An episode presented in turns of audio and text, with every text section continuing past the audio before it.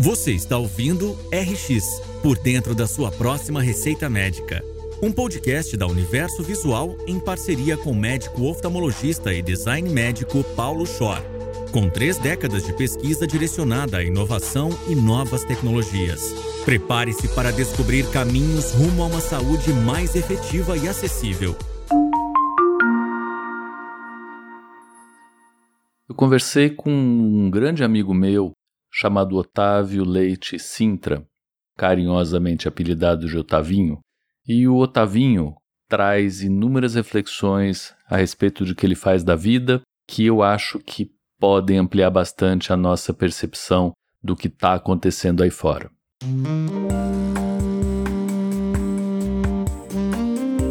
Ele começa falando e desenvolve muito a paixão que ele teve, tem e tenta passar para a gente pelo estudo dos vírus.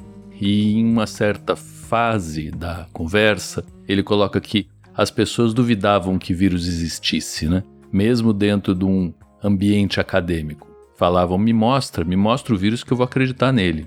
E tinha uma ideia, não há muito tempo atrás, nos anos 90, de que o vírus era uma abertura de porta para uma infecção bacteriana acontecer.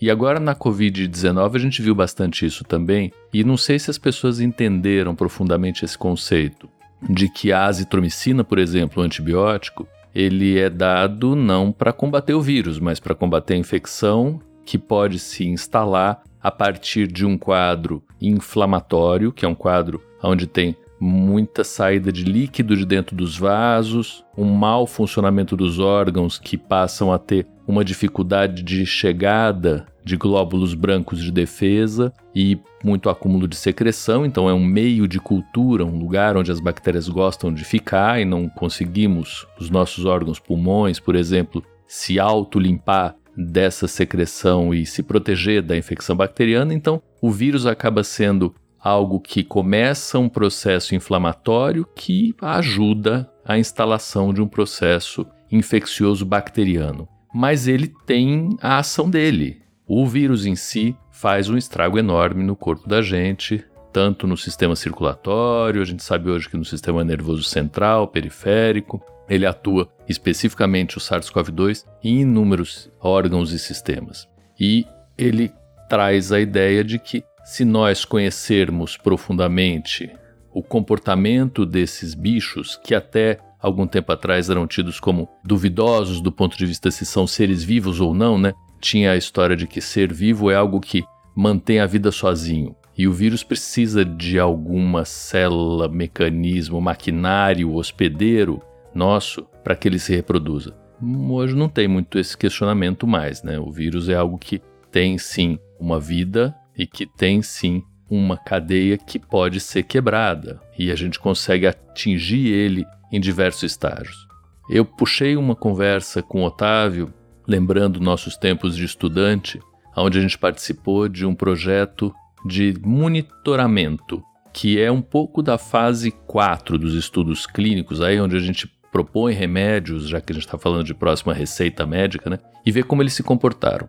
No caso específico, não era bem um remédio que foi proposto, mas a gente estava atrás de uma epidemia, que eram vários casos de uma conjuntivite hemorrágica e que foi identificado como, um, como sendo hemófilos influenza, que é uma bactéria.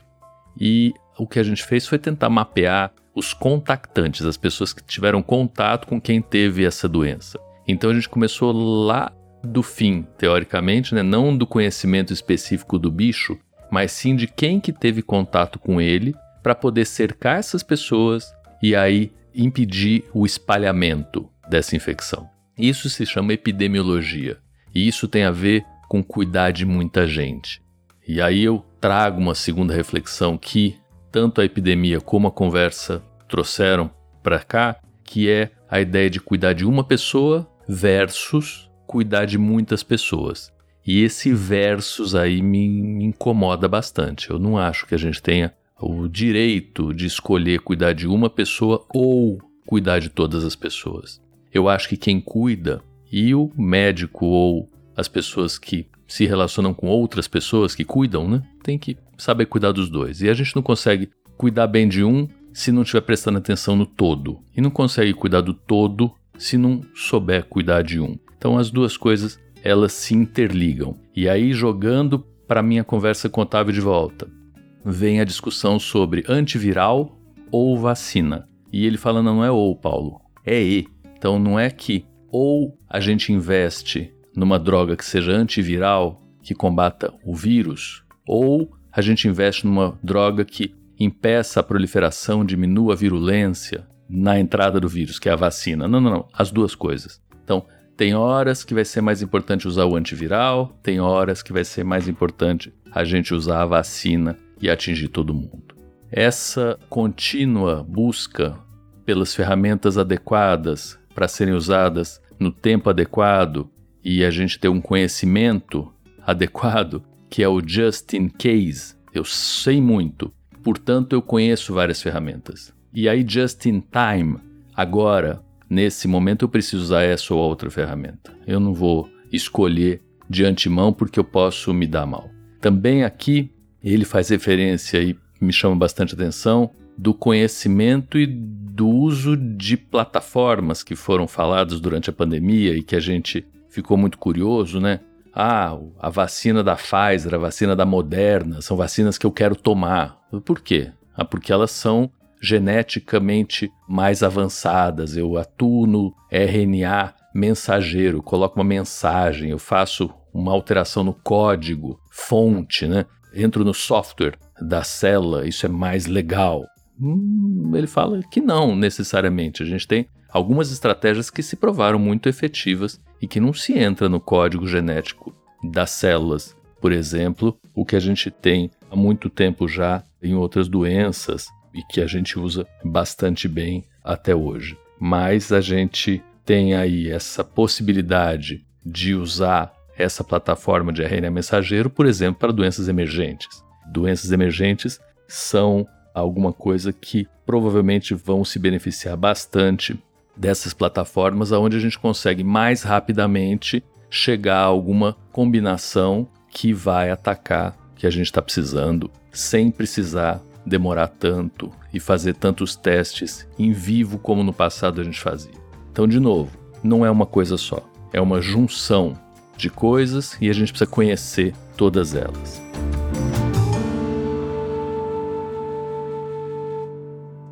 Também me chamou muito a atenção e fiquei muito feliz de ouvir o conceito de imunomoduladores como sendo um pouco do futuro, né? Onde a gente tem vacinas terapêuticas para doenças eventualmente já estabelecidas e que a gente precise tratar e ao mesmo tempo diminuir um pouquinho a proliferação que a gente tem do próprio vírus uh, que a gente tem no corpo humano. E aí ele dá exemplo da hepatite, que a hepatite, uma vez instalada, não consegue atualmente ser revertida.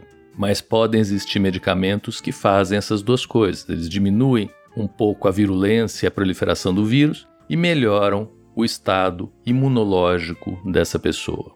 Imunologia é alguma coisa para a gente ficar de olho, viu, turma? Imunologia é uma porta aberta e fantástica de múltiplos fatores influenciando tanto dentro do corpo humano como fora do corpo humano.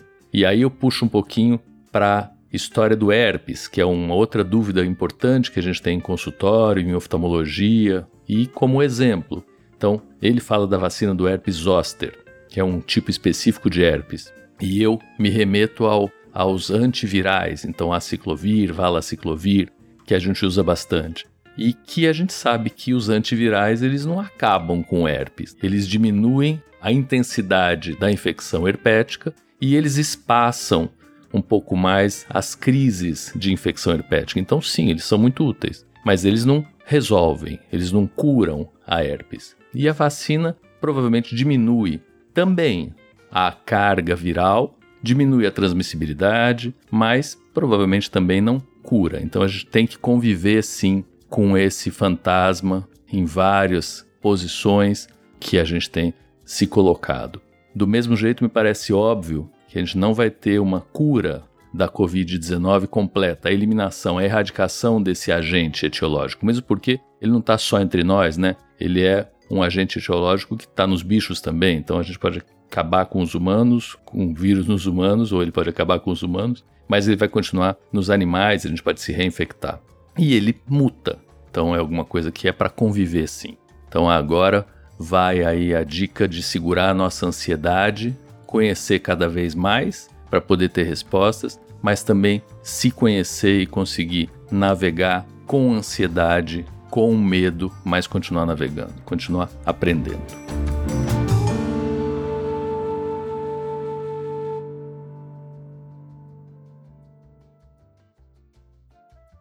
E como último ponto, que me é muito caro, Otávio fala de inovação. Inovação como sendo a transferência do conhecimento para a sociedade. Inovação é uso, eu repito isso e ele também frisou bastante.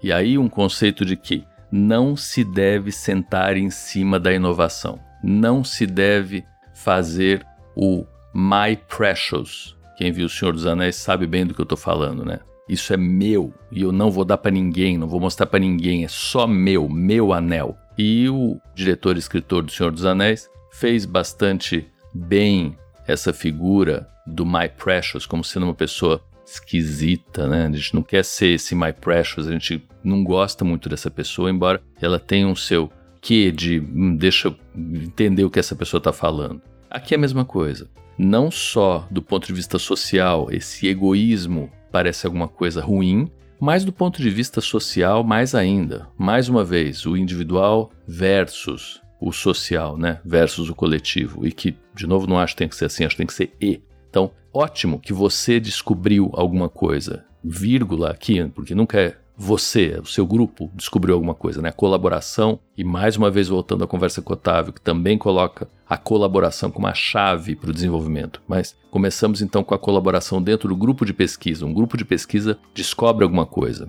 Se ele sentar em cima, fala isso é meu, ninguém mais toca aqui e eu vou fazer uma patente disso, não vou contar para ninguém. A chance disso ir a mercado diminui muito. Se ele começa a fazer correlações com empresas que podem desenvolver o produto. E se uma empresa começa a fazer correlações com outras empresas, a chance de desenvolver melhora muito. A velocidade aumenta demais. Colaboração e não esconder. Patente nesse sentido, em vacinas, palavras de novo do Otávio, são de 10 a 30. Não é uma patente que vai fazer com que um pesquisador fique rico e nem que descubra a cura de alguma doença. É uma linha de pesquisa. Então, provavelmente as próximas receitas médicas vêm e já estão vindo de colaborações, vêm de conhecimentos antigos aplicados hoje em cenários diferentes, vêm de grupos que provavelmente a gente nem imaginava que pudessem colaborar e têm colaborado. E vem muito da iniciativa da sociedade junto com a academia. Essa junção, e o Otávio para mim é um exemplo disso. É um acadêmico, pesquisador, ficou na universidade muitos anos, achou que era interessante ir para a iniciativa privada, achou que ia ficar lá um ano, ficou 13, tá até hoje, como um diretor importante da GSK, e tem essa visão de que há na academia um desenvolvimento científico, um campo de experimentação, hospitais universitários, onde nós podemos testar essas ideias e as empresas junto, não são contra e não são no lugar, elas são junto. No cenário europeu, e eu puxei um pouco a história para a Holanda, ele volta um pouco para a Bélgica, nós temos empresas dentro dos campos acadêmicos.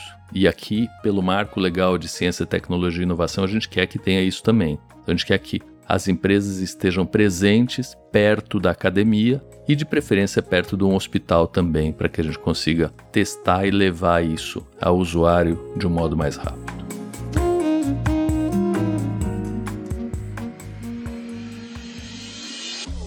Você acabou de ouvir RX por dentro da sua próxima receita médica com Paulo Schor. Aproveite para se inscrever em nosso canal e acompanhar semanalmente as histórias e repercussões que serão apresentadas por aqui. Siga também as nossas redes sociais, arroba Revista Universo Visual e arroba Paulo Schor. Até a próxima!